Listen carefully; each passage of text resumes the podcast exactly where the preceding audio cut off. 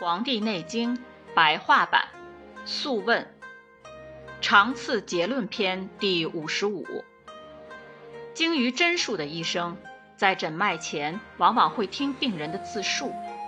对于病在头部且头部剧烈疼痛的病者，医者可以对其进行针刺治疗。医者需从其头部取穴，针刺至骨，才能治好其病。针刺时，一定要把握好针刺深浅，不能伤到病者的骨肉和皮肤。就算皮肤是针刺的必经之地，医者也不能让它受到损伤。阳刺的手法，即在病者病痛处直刺一针，左右斜刺四针。此法可用来治疗寒热病。如果病邪深入人体内部，专攻内脏。医者可针刺病者的五脏，如病邪迫近五脏，医者可针刺背部的五脏腧穴。病邪破脏而针刺背腧，是因为背腧是脏器聚合之处。针刺时，医者要等到病者腹中寒热消散之后方可停针。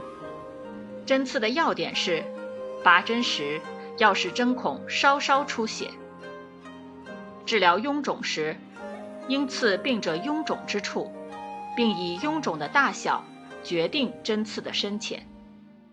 医者针刺大的臃肿时，应当让它多出血；针刺小臃肿时，要深刺，同时要端直进针，刺至病处为止。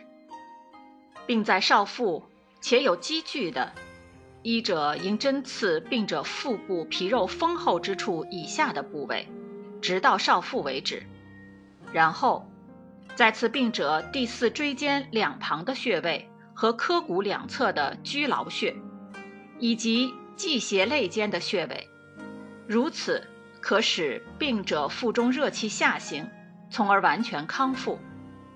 病在少腹，腹痛且不得大小便，病名叫做疝。由人体感受风寒所致。治疗时，应针刺病者少腹到大腿两侧间以及腰部到髁骨间的穴位，针刺多穴。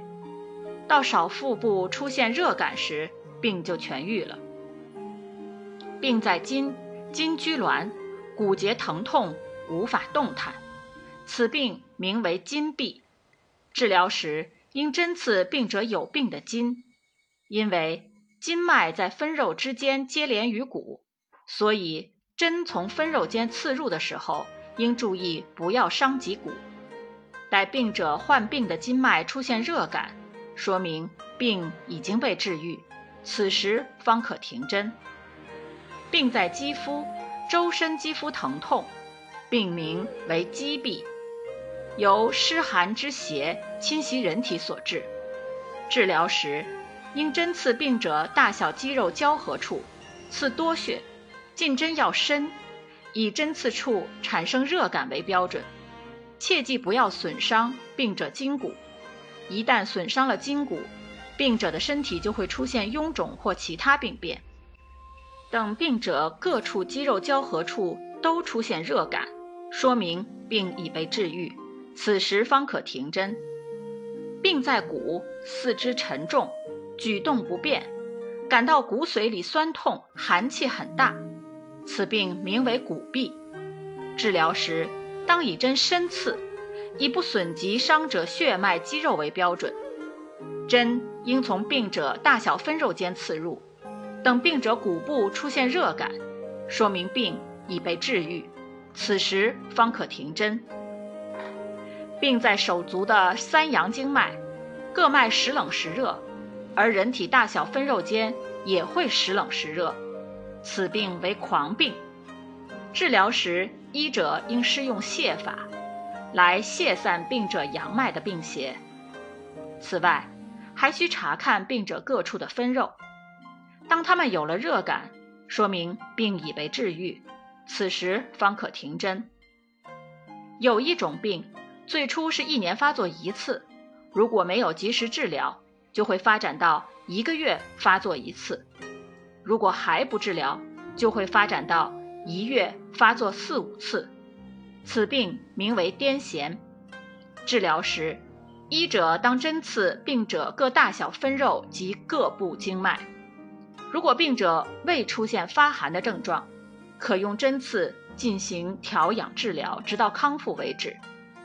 因被风邪侵犯而出现时寒时热的症状，发热则出汗，一天发病数次。治疗时，应当先刺病者各分肉腠理及络脉。如果病者仍然出汗并时寒时热，可三天针刺一次，一百天后即可治愈。如果出现周身骨节沉重、须眉脱落的症状，则说明病者患了大风病。